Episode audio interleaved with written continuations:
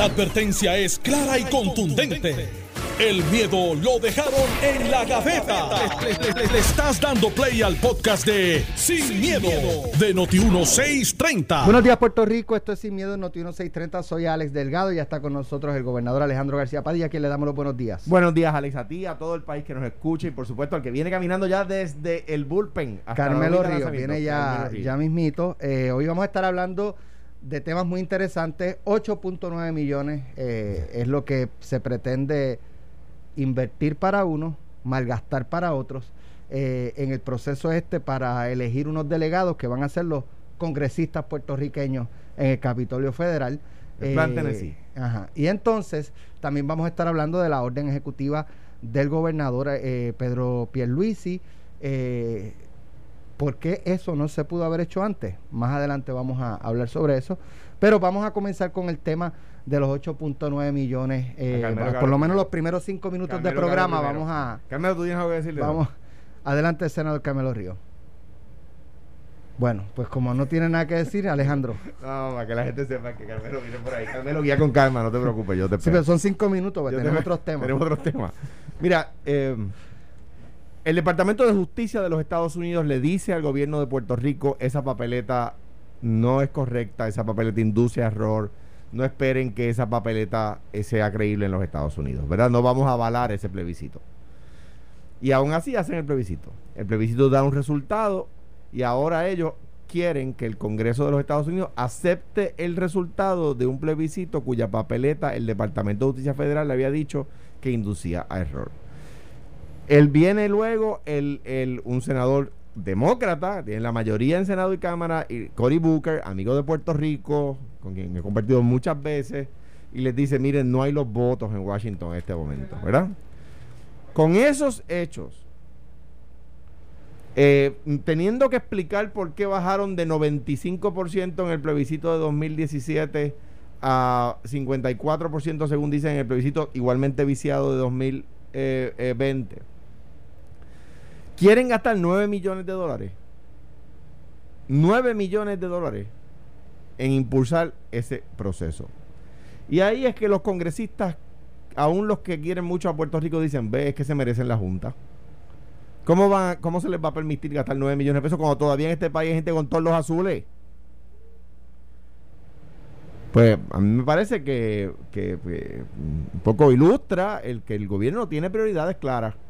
Qué pena que, y, y un poco para también darle ca- eh, ¿verdad? tiempo a Carmelo, eh, eh, lo uno a otro a otro tema muy importante, el tema que, que de la perspectiva de la de la um, violencia contra contra la violencia por género, la violencia contra la mujer principalmente, pero la violencia por género.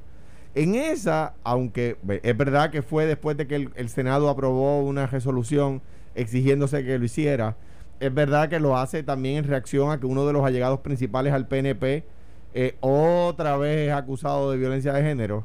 Pero el gobernador hizo bien, fue prudente, en rápido, iniciando su cuatrenio en menos de un mes de mandato, 23 días de mandato, eh, aprobar la declaración de violencia de género, ¿verdad? La de emergencia nacional. Ahí ilustra prudencia. En lo otro ilustra totalmente ausencia de sentido común. Eh, me parece a mí que, que- de nuevo van a recibir un golpe y que la, la- ¿Tú te imaginas la cara de la Junta de Supervisión Fiscal?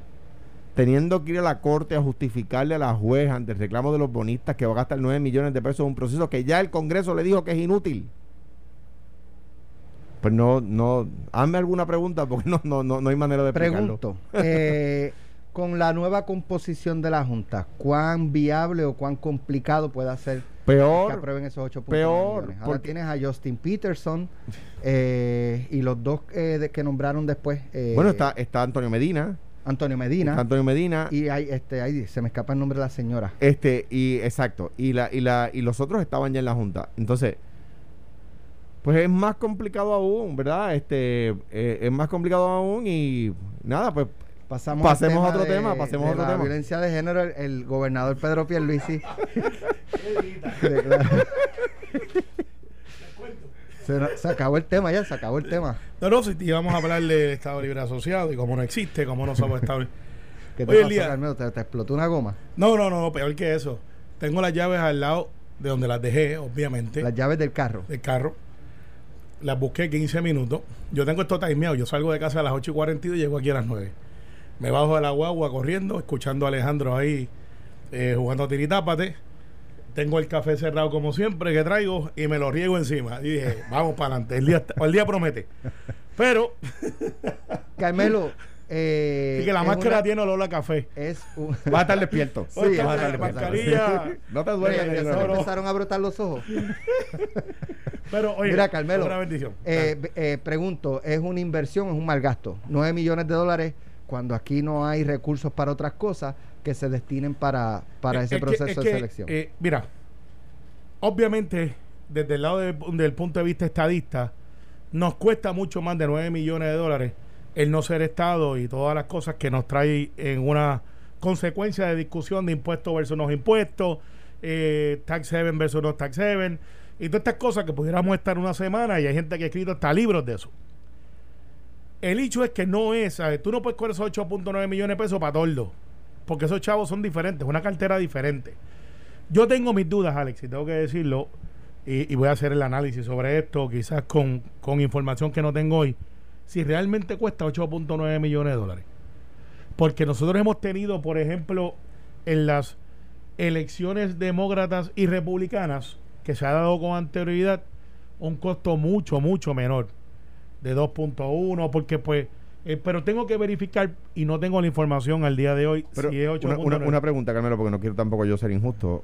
Eh, los 8.9 sale de la petición del gobernador. Sí, pero por eso, pero yo tengo que verificar si realmente cuesta eso, porque hemos tenido eventos electorales eh, donde no ha costado eso. Pero vamos a, vamos a poner que cuesta 8.9. Y es una elección para enviar allá personas que nos representan.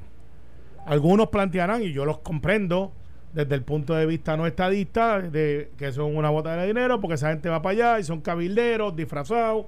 Algunos le llaman el plan Tennessee, se parece muchísimo. No, de hecho, es, una parte del plan Tennessee, que es un plan para que usó Tennessee en algún momento histórico, donde mandó lo que se llamaba Shadow Congressman, o no iba a decir sombra, en, en español suena feo, a- hace 200 años. Eh, eh, pero suena feo en la De hecho, traducción. no había de- guardia en la puerta del Capitolio cuando hicieron eso. eh, bueno, últimamente parece que tampoco había entró un montón de gente, Pa- pero pa- parece que ustedes quieren seguir ese ejemplo. no, porque en este momento lo que estamos hablando es de derechos civiles, estamos hablando de cuánto realmente cuesta no ser Estado y algún estadista algún hecho, día Aquí, hemos, aquí perdonen la interrupción, eso de Tomás de Capitolio, aquí le arrancamos, o sea, picamos al frente hace tiempo. Oh, sí, bendito, eh, pero mucho antes.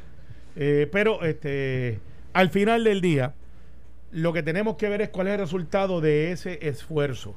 Porque, y voy a traer un poquito leña hacia, hacia mí, porque yo sé que de aquí va a salir un tuit de Juan o de María de Lourdes, pero tengo que decirlo sin miedo. Los mismos que se paran en el 2000, en, en el resultado del 2005, que dicen que hay que tener una unicameralidad, los mismos que dicen que con un 22% de participación el pueblo habló y que el 96%, 97% votó a favor de la unicameralidad. Esos son los mismos, y no está hablando Alejandro, porque Alejandro no es que se niegan a, recoger, a reconocer que el 54% con una amplísima participación, mucho más que aquella, votaron a favor de la estadidad. Así que si María de Lourdes, Denis y Juan quieren reconocer el resultado del 2005, los invito a que reconozcan el del 2012, el del 2016, no el 2012 y el 2020. Es la misma regla para todo el mundo. Es la misma regla, pero en el caso del gasto o no gasto, Alex, yo lo veo desde el punto de vista, yo soy estadista, el pueblo dio un mandato, tenemos la fuerza moral. Se estableció en el plan de gobierno y en la campaña de que esto se iba a hacer y el pueblo de Puerto Rico eligió a Pedro Pierluisi gobernador. Ese Yo- mensaje es claro. Yo creo que si yo, si si yo fuera senador del Partido Popular y aprueban eso, no hay un no hay un senador, no hay un, un- un nominado confirmado, no existe. pues eso está mal, Alejandro. no, no, no, no, pero no, de- eh, no, no, no existiría. O sea, si yo, yo no soy senador. Está bien. Ahora, ¿por qué? ¿por qué? Porque lo que hay que hacer es un proceso justo e inclusivo. En Washington saben, porque lo nosotros lo hemos comentado y ellos ya lo sabían. La gente que yo he hablado de Washington, ya ellos saben que aquí no se hizo ni un solo argumento, no se publicó en el periódico, ni un anuncio de televisión, ningún sitio sobre las responsabilidades de la. Ni uno. O sea, no se gastó un centavo, un centavo en decirle a la gente, mire, los beneficios son estos y las responsabilidades son estas. Ni uno. Y cuando tú le dices eso a un congresista, levanta la ceja y dice, ¿cómo? Yo, yo se lo he dicho así mismo, mire, ni un centavo. Hoy día, hoy día, los promotores de la estadidad no pueden decirle a los puertorriqueños cuánto, cuánto eh, eh, pagarían en taxes además de lo que pagan hoy. No, no. Entonces, ¿qué pasa? Eh, tienen un problema allí. Cory Booker, senador por Nueva Jersey, les acabo de decir, mire, aquí no hay los votos para eso. Ah, pero queremos ganar, gastar 9 millones. Entonces, ahí la respuesta del americano es, pues, mano, si quieren gastar los 9 millones de dólares, anyway, ustedes que no están pagando deuda, que sobreviven por, gracias a que no están pagando deuda, ¿con qué cara nosotros vamos a quitar la Junta de Supervisión Fiscal? Ok obviamente Alejandro ha hecho una novela ahí espectacular y Alejandro entró a esa oficina, salió de la oficina y entró Carmelo Río. Ajá. E, entonces, le digo a ese mismo americano, que somos americanos los dos, de americano a ah, americano. ¿Un puertorriqueño o un americano? un americano, ciudadanos, ciudadanos americanos hablando entre sí. dicho así, dicho, así, Dicho así. Y, Alejandro acaba de salir de esa oficina. Y entro yo. Y le digo, mire, ¿cuánto vale que su estado tenga representación e igualdad de derechos? y te va a decir como el comercial de la tarjeta de crédito, priceless. ¿Cuánto vale que usted pueda tener representación plena y derechos civiles sin restricciones? Basado en la misma constitución en la que usted y yo juramentamos y, somos parte. va a decir, eh, va a decir, por la enmienda 14 de la constitución de Estados Unidos aplica a pues, Puerto Rico. o sea que no, no, no me digas que hoy no tienen derechos civiles. Espérate, espérate, no, no tenemos todos los derechos plenos, no tenemos el derecho al voto. Sí. Entonces ese mismo congresista yo le digo, ¿cuánto vale la vida suya y cuánto vale la mía? voy a decir lo mismo. Pues entonces, ¿por qué yo soy desigual? Es que y ese mismo congresista, yo le digo. Va a decir porque ustedes votaron por eso. No, no, y ese mismo congresista me va a hacer la pregunta. Parece que yo acabo de tener aquí a Alejandro García Padilla, former governor de Puerto Rico, que me acaba de decir que ustedes no le han explicado a la gente lo que es la estadidad. ¿Y, tú, le, tú le vas a decir? Yo le voy a contestar. Es verdad. No, no. ¿Por cuánto tiempo usted viene siendo parte de la nación, de los estados y sus constituyentes viven la estadidad?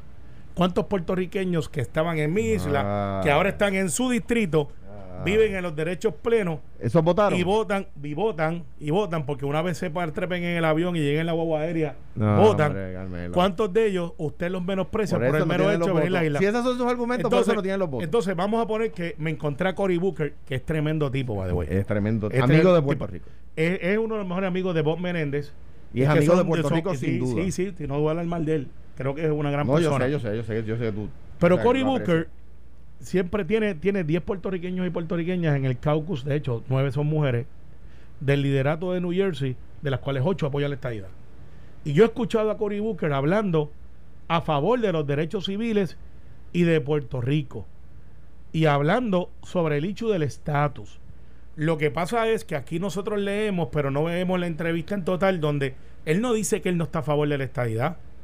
Él lo que dice es que del saque, pues hay una gente ahí que no está de acuerdo. No, no, no hay una gente. Y, ahí. Y, dice, y no habla de Puerto Rico nada más, habla de Washington DC. Sí. Y habla de la agenda demócrata para poderle tener el poder. pero déjame ver la cita, dice Cory Booker, la cita. Estoy citando. Sí, sí. No hay suficientes votos para aprobar la estadidad de Washington DC y Puerto Rico en este momento. Cierro la cita. Muy bien. Esa es una cita. No, él, lo que no dice, él no dice lo que tú dices. Él no dice, hay una gente ahí. No, no, no. Él no, dice, pero él no, dice hay suficientes votos. No, él dice que no hay suficientes votos. Ok, pues no hay suficientes votos en el Senado. En, el, en la Cámara, Alex, yo te garantizo hoy que los vamos a conseguir. Una vez brinquemos para el Senado, por primera vez vamos a tener la oportunidad, porque se va a eliminar la figura del filibustreo para nosotros poder convencer, porque esto es un hecho de, de lucha de derechos civiles. No puedes eliminar la figura filibustrero, ¿sabes por qué? Bueno, la pueden restringir dentro del reglamento del Senado como lo manejan. Porque no, porque no tienes los votos. 50-51 no da para cambiar el reglamento. Va a haber, va a haber. Necesitas 60 votos. yo, sé, yo sé, va a haber. Yo quisiera que la eliminaran. Sí, no, es una mala práctica. Pero, pero, no, no. Vas a ver, vas a ver. Vas a ver que se va a eliminar. Ojalá. Pero, Ojalá aquí lo importante es, yo me acuerdo de Bishop de Mr. Bishop. Rob Bishop. Rob Bishop, de Utah. Que decía que estaba en contra de la estadidad. ¿Le hicieron unos fundraisers? No, no, pero yo no sé si se lo hicieron o no. yo no, es así. Y el individuo dice, derechos civiles, afuera está. Porque una vez tú conoces el hecho de Puerto Rico, una vez tú llegas a la isla, una vez tú ves a los puertorriqueños, ves los luchadores que somos, ves que esto es un asunto que no tiene que ver que estemos en el medio del océano en una isla, como decía Donald Trump, y que estamos rodeados por agua, y que es un océano grande, que es lo que él decía para Puerto Rico.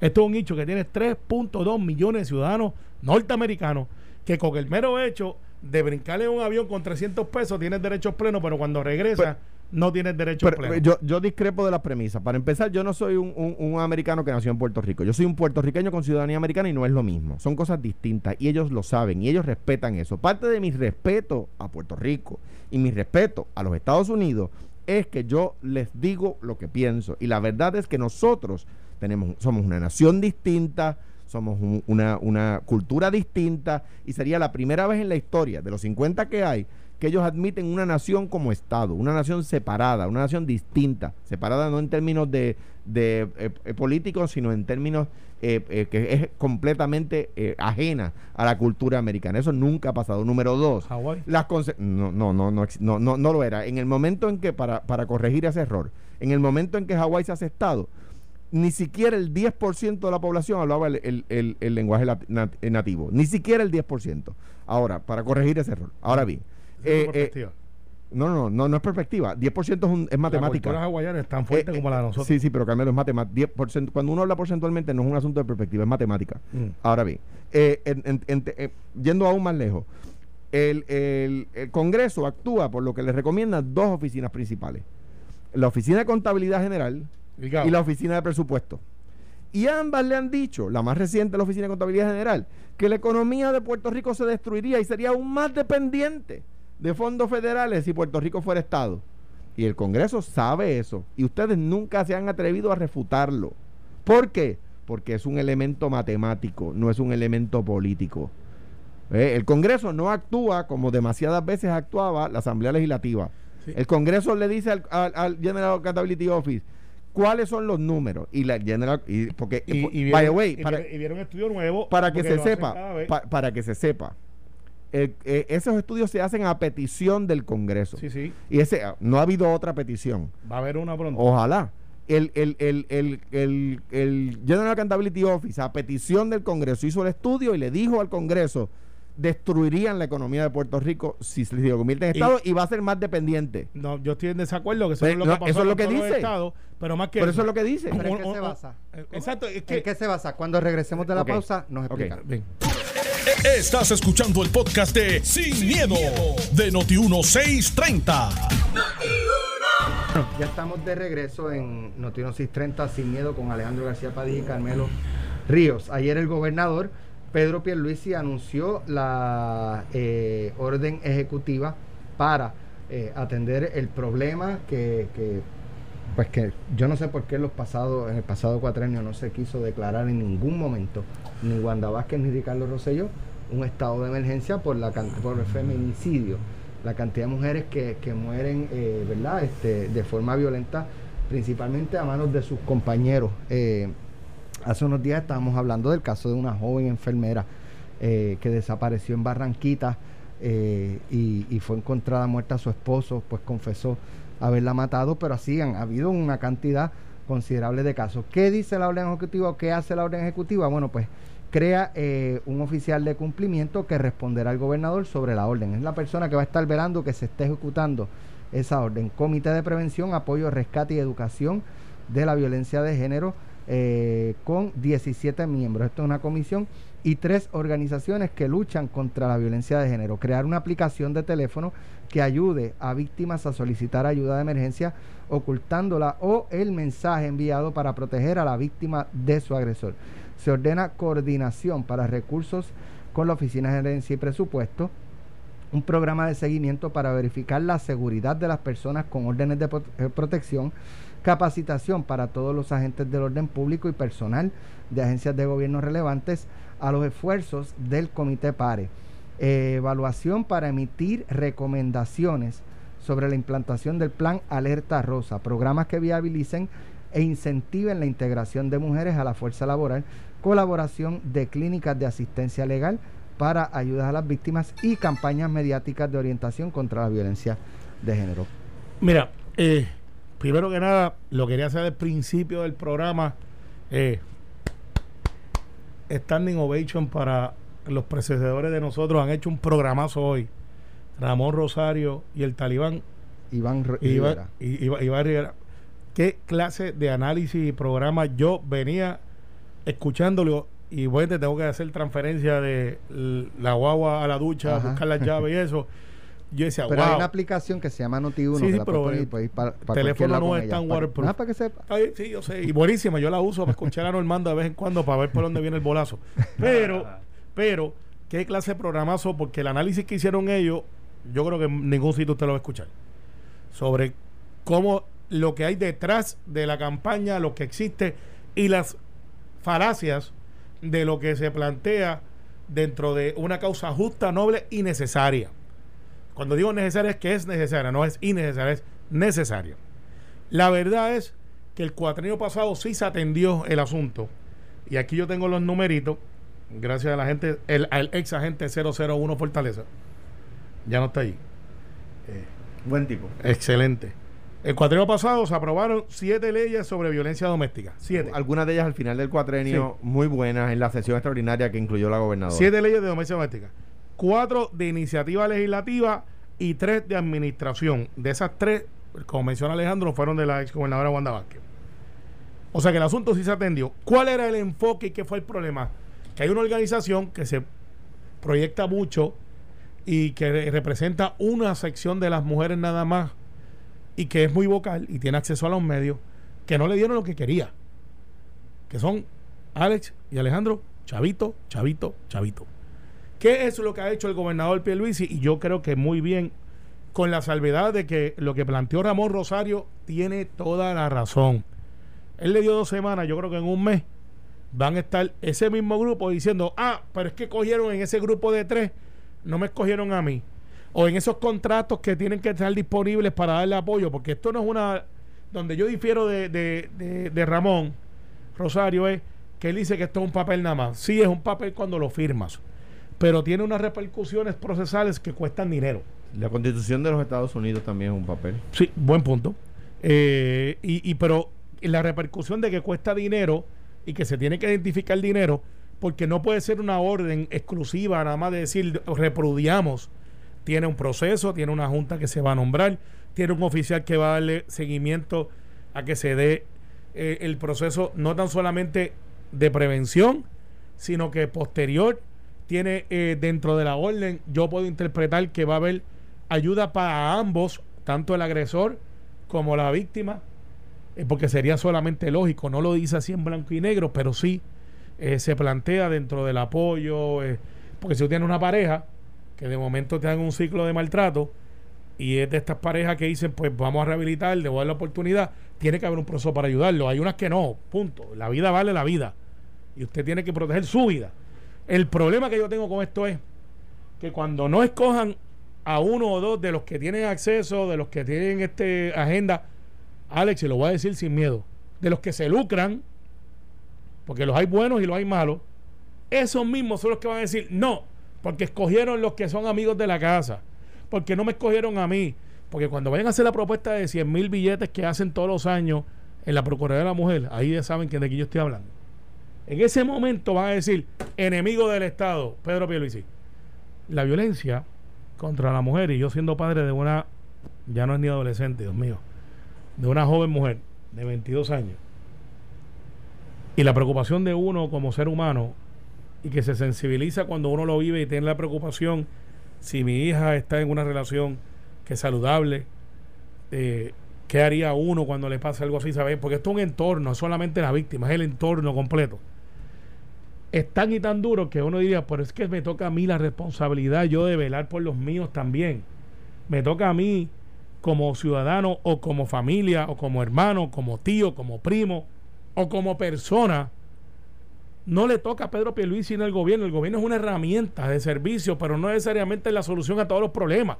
Mira, mi, mi en primer lugar, pues, uno tiene que, que- que ser consistente y eh, aunque yo soy popular y Aunque, eso me gustó. eh, eh, tengo que felicitar al gobernador por haber firmado la orden de declarando la emergencia.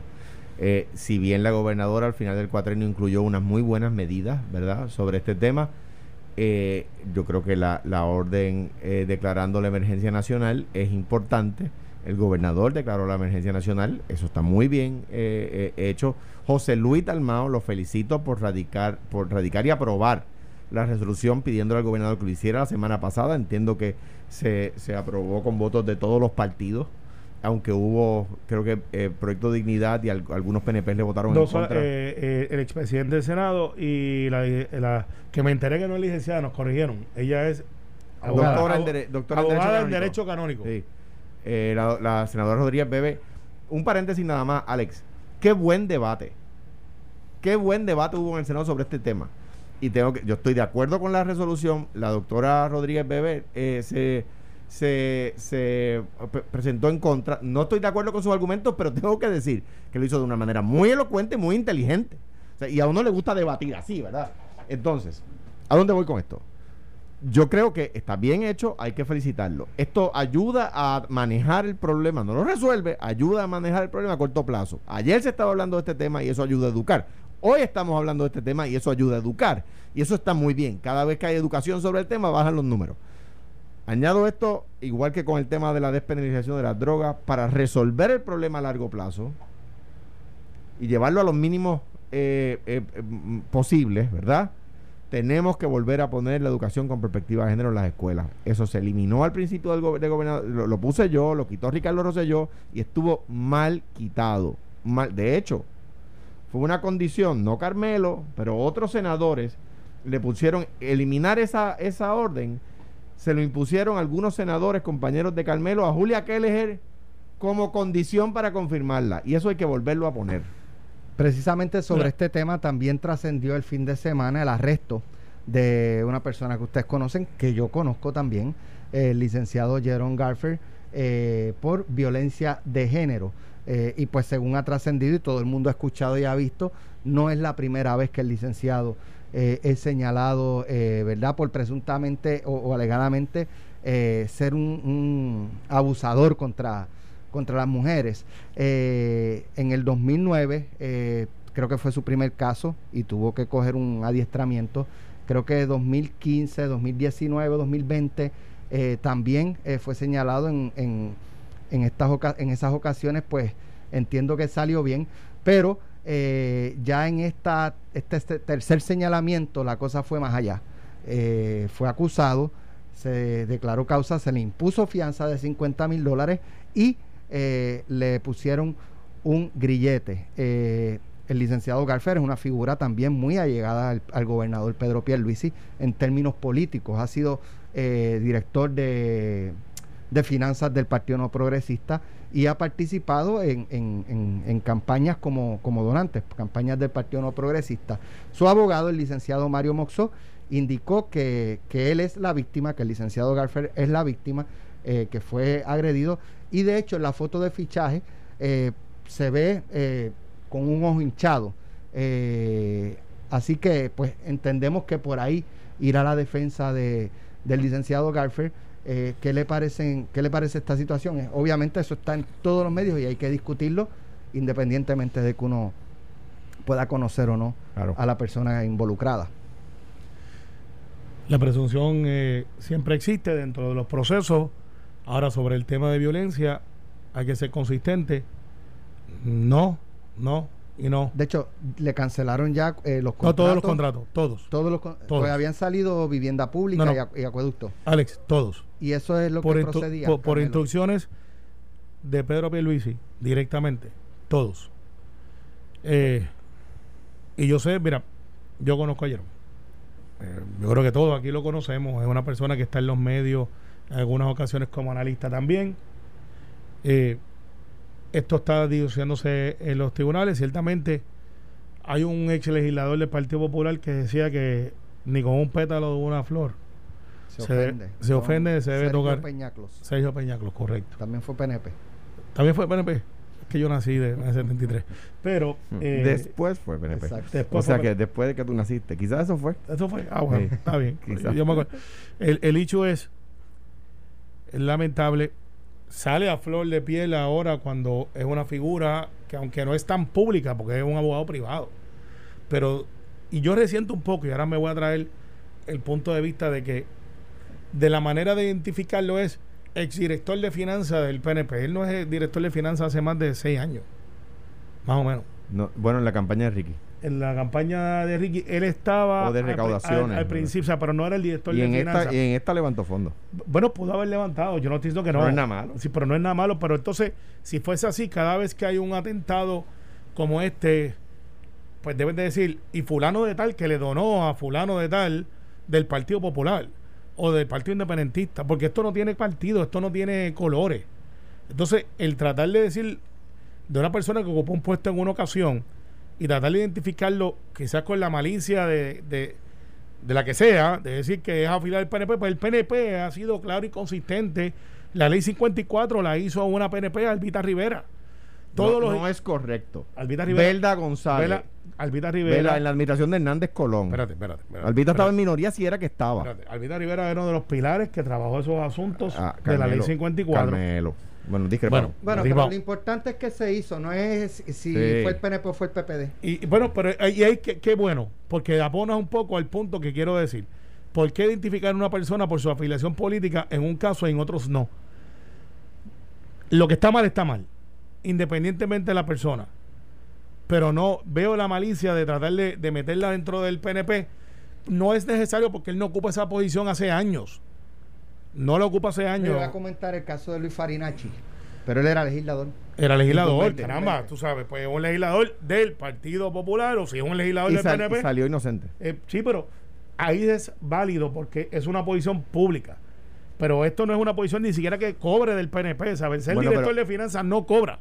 Yo no lo sé, pero anyway. No, yo te lo garantizo. Ok, pero eso, pero, eh, pero, ok, ok. Número uno, yo creo que es una, un señalamiento válido, ¿verdad? Eh, es cierto que está vinculado al PNP, porque está bien vinculado al PNP. O sea, no es un PNP No de, un ba- bandera y bocina que va de cuando en cuando a una caravana. No, número uno. Número dos, tenía un montón de contratos en el gobierno. Y número tres, eh, la primera vez que lo saca, lo saca Luis Fortuño, cuando era vicepresidente de la Junta de, de la Autoridad de Energía Eléctrica, cuando sale a reducir que había tenido una querella de violencia doméstica en la campaña del 2012. Eh, y, y ahí es la primera vez que lo sacan. Do- donde yo veo el problema es en la recurrencia de querellantes. No es que una, es que una, dos, tres.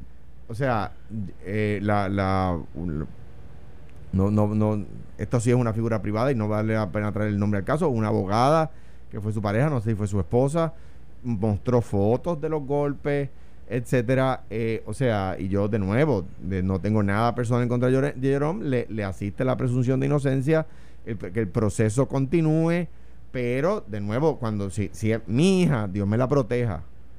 Igual que en tú decías de la tuya, Carmelo, igual que lo comentaba con a- eh, Alex eh, el otro día, hablando de otros temas vin- relacionados, ¿no? Mi, mi hija me trae a casa como novio un muchacho que tiene tres querellas de violencia doméstica y tiene un problema conmigo, mi hija y el muchacho. O sea, y, y, y, y, de nuevo, eh, eh, eh, de suerte tienen los que hacen ese tipo de ba- barbaridad, que sus padres tienen la sangre un poquito más fría que los padres de esas niñas, porque, porque no es tolerable. O sea, simplemente no es tolerable la violencia doméstica. Y el, el, el, eh, de nuevo, esto es un- una, una persona que, de, dadas tantas circunstancias, pues necesita no el abandono, sino la ayuda. Necesita buscar ayuda y necesita, ¿verdad?, que, que- se atienda. Si es que son alegaciones infundadas, pues necesita ayuda para, para, para em, em, manejar las circunstancias de alegaciones infundadas. Si son, es que todas las mujeres que salen con él lo acusan, pero, pero todas las acusaciones son falsas, pues, pues de repente hay algún problema, ¿no? Bueno, bueno, sí, y. Y, yo creo que, que no- pero, pero fíjate o sea, que. sus amigos no le ayudan si, si tratan de tapar el sol con un dedo. Está bien, pero lo que pasa es Y de, que de nuevo, yo dentro le- del análisis. se presume inocente. dentro del análisis veo que tratan de mezclar al PNP con una acción personal. Y no, porque no estamos hablando de alguien que fue a, a- a buscar contratos al gobierno basado en para un esquema de corrupción. No fue alguien que vino y dijo, o sea, no es un hecho político, es un hecho personal. Y yo resiento de que traten de meter al PNP en un asunto cuando él no ocupa esa posición hace años. Una posición voluntaria. De hecho, la que ocupa esa posición ahora es una fémina. Se llama Zulma. Así que, y la, y la ocupa hace más de 5 o 6 años. No, Sí, sí, Zulma. no, Zulma. ¿por qué? ¿Qué, qué posición? Zulma, la de finanzas. Antes de eso estuvo este muchacho que CPA, se me escapa si el es que nombre, la- que, era la- el esposo en la de campaña de Ricardo, que es el esposo. Digo, no sé si él tenía la No. posición de director, No, pero no. era de los principales recaudadores. No, no, pero en la, fi- en la- el director de finanzas, se me escapa el nombre, que me perdone, porque No, es pues tremenda bien, persona, no, si no es él, no es él. que, que es el esposo de, de Bianca Soba. Pero, pero, eh, este Eduardo, Eduardo, Eduardo, Eduardo. Y después de eso es Zulma. pero una, una, una pregunta. Una cosa es recoger, porque yo no puedo decir, y espérate, eh, y lo voy a traer, y yo sé que es algo que nosotros, caso de Anaudi. Anaudi, mira, aquel, aquel te trajo un plátano ahí. Pero no es. En el caso de Anaudi, Anaudi sí estaba vinculado en un asunto, es que Carlos Mercader acaba de traer un racimo de plátano al otro lado. No sé si pagarle por la Unos cabeza a Alejandro. niños ahí. competir con Alejandro. Pero- pero- a ver qué plátano es más grande. Carmelo, Pero- eh, una pregunta. Utilizando ese caso, ¿verdad? El PNP lo usó en contra mía. ¿Verdad que era justo? No, no, espérate, espérate. espérate. Vamos, es que el caso de Anaudi. No era director de El finanzas. caso de Anaudi era un esquema dentro del gobierno. ¿Cómo? Él utilizando, porque fue, ¿te acuerdas del mapa de utiliza- oportunidades? Pero, pero ven acá, se, se, se, se encontró que algún contrato era ilegal. no, no, pero espérate, lo, Lo la mismo. cosa- espérate, espérate, espérate. Y tú puedes tener ese argumento, ahí te van a dar con el plátano, atiende el juego. Unos guinitos niños. Ahí está el niño. Aquí acaba de traer Carlos Mercado unos plátanos. Oh, también. No, no, no. eh, Alejandro, pégate el micrófono. Eh, Está muy bien. eh, Está Alejandro, muy bien. De- el- debo decir, el debo el decir cargador de que, eh, plátano. está, tan lindo, salen buenos tostones buenos, pero debo decir que en un restaurante, por ejemplo, hubiesen dicho, chicos, dejaron en la mata un ratito más para que, para que sea alguien. Yo- Está muy bien, muy bien. Pido que eso, te pido que mancha de verdad. Sí. Ah, Ah, o sea que tú le traes plátano al que, al- al- al que cosecha plátano. es para todos. Si Eh, no, no, no. para mí es para todos. exacto. Y si traigo para acá, y si traigo algo para Alejandro es para todos. Para todo el mundo. Eh, No voy a decir que lo de Alejandro es mío, lo de mío es lo de Alejandro, porque Vamos a eso suena feo. La gente no tiene que enterarse de nuestras intimidades. Exacto. Pero en el caso, volviendo. Gracias, Carlos. Mira, volviendo al asunto de lo de Anaudi, era un asunto de un esquema que se configuró. Y la palabra esquema no quiere decir delito, aunque salió después convicto por otras cosas, pero un esquema que se configuró con acceso al gobierno para beneficiarse. En el caso de Jerome, es un asunto personal, personal, que no está afiliado a un asunto político. O sea, mi argumento no es de que si lo hizo mal o lo hizo bien. Mi argumento es por qué meter el, el- el vehículo político Ca- dentro de la porque- ecuación. Carmelo, porque la, porque esa, eso es correcto, es correcto que sea así. A mí, a- eh, la prensa, a mí me preguntaba por los vínculos de Anaudi con el Partido Popular, aunque, aunque lo que el, lo que el- contratos que te, donde hubo algún tipo de problema y que el, el tribunal decidió eh, eh, hacerle un juicio sobre el tema, en el cual sin llegar a juicio se declaró culpable no eran vinculados al Partido Popular, era una agencia que yo había eliminado, de hecho, a una agencia que yo había eliminado antes de que se, de que se supiera, ¿verdad?, que algo malo había pasado allí, ¿verdad? O sea, que pa- para que se sepa, o sea, eh, y, me preguntaban, pues mira, lo correcto, ahora bien, que estamos hablando de una persona muy vinculada al PNP y que se les va a preguntar por el PNP, es correcto. Y yo no lo quería decir así, pero ya que tú me traes el caso a Naudi, pues cuando sucedió lo que sucedió, se acabó el vínculo. En el caso del PNP no, las mujeres lo acusan de violencia doméstica y el PNP lo sigue contratando. No, no, espérate, espérate. Perdón, no, no, no, no, ahora no, ahora me oyes. No, ahora escucha porque No, no, espérate, pero vamos a no, pero ahora me es que escucha. no es correcto lo que tú Ah, planteas. papá. Porque las veces que ha habido, por ejemplo, Luis Fortuño, Sí. tú lo dijiste ahorita, Sí. por una querella, por una querella. Y lo quitó. Luis Fortuño lo sacó. Lo sa- no, no, no, Sí, no, no, no, sí, no, no fue sí, así, no fue así. voy- déjame explicarte cómo iba fue. para la Junta Déjame y lo removió de la Junta. No, sí, no, iba para la Junta. recuerdo, Déjame había un explicarte. issue con la decisión de un plan médico que se había seleccionado en la autoridad de la autoridad de energía eléctrica. Creo que ese fue Y la querella había sido tiempo antes. O sea, la Sí. querella ya. O sea, no fue que él era director y surgió una querella No, y lo no, sacó. fue que- Es que en el expediente de él. Pero no apareció en el momento que se Sí, confirmó. lo y sabía. después lo sacaron. No. Sí, pero no, antes era vieja. No, era vieja y le dijimos, ustedes lo, lo metieron ahí aún sabiendo esto. Ay, lo sacamos, no hay problema. Después de eso, sabiendo todo el planeta eso, y además era una discusión que yo no quería traer, pero como tú. No, pero, la, la- la- Ah, pero- no, que pero a- ahora déjame- si hubo, si ahora convicción o no hubo convicción. Claro, ahora déjame decirlo. Entonces, después, sabiendo eso, viene el, el PNP y lo vuelve a meter en la recaudación de fondos y lo vuelve a contratar en el gobierno. Y vuelve otra querella, la de la licenciada, y lo sacan. Ah, no, ya no va a estar, ya no va a estar.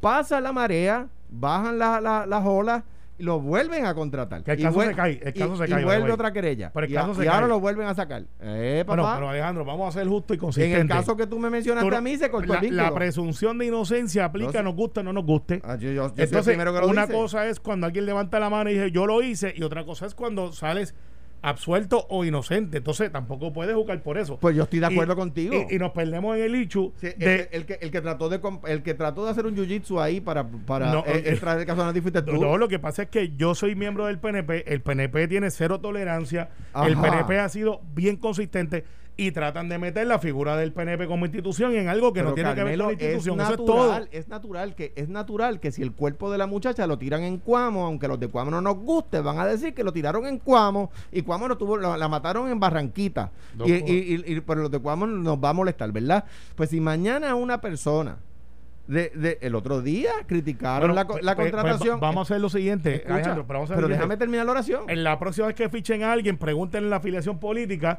y cuando fichen a alguien, abajo en la ficha le dicen fulano de tal, peso tal, la estatura Carmelo, tal, afiliado no- a tal partido. No, es- no, o sea, quiero decir, se presume inocente Jerome, eh, ¿verdad? Eh, uno no puede ser leniente con la, con la violencia de género, Aquí nadie lo pero, está haciendo. pero se presume se presume inocente, está fenomenal.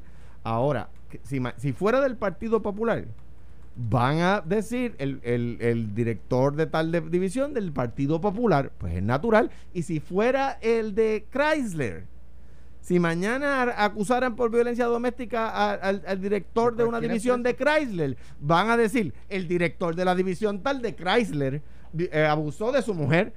O sea, no ni ah, By the eh, un eh, ejemplo, Oscar. Mira, la directora Alejandro, de finanzas se llama Zulma no Pérez. que- Zulma Pérez se llama la directora de finanzas, no Qué está bueno. escuchando. Saludos, de Zulma. abrazo. Alejandro fue un caso hipotético. Hay que aclararlo. ¿El ¿cómo? qué? Exacto. Lo del caso de la compañía de autos. Claro. Sí, claro, para que, para que tú Pero no cojas no un regaño. digamos, de una, la compañía de celulares tal. El, el Eh, director, Alejandro- no, van a decir el director de tal compañía. Alejandro, pues ese es tu punto. Yo estoy en total desacuerdo. En total desacuerdo. Si es una figura pública electa, pues obviamente que a veces se les olvida y dice el legislador, pero si es No del PNP, el legislador del PNP, eh, de- a- a- aliado de fulano de tal, de tal, si es del otro lado, legislador. Gracias, Carmelo. Gracias, Muchas Alejandro. gracias a Mañana regresamos. He Vamos dicho, a tocar el tema de tenía la que decirse unicameralidad. Esto fue, el podcast de Sin, miedo, de Noti1630. Dale play a tu podcast favorito a través de Apple Podcasts, Spotify, Google Podcasts, Stitcher y notiuno.com.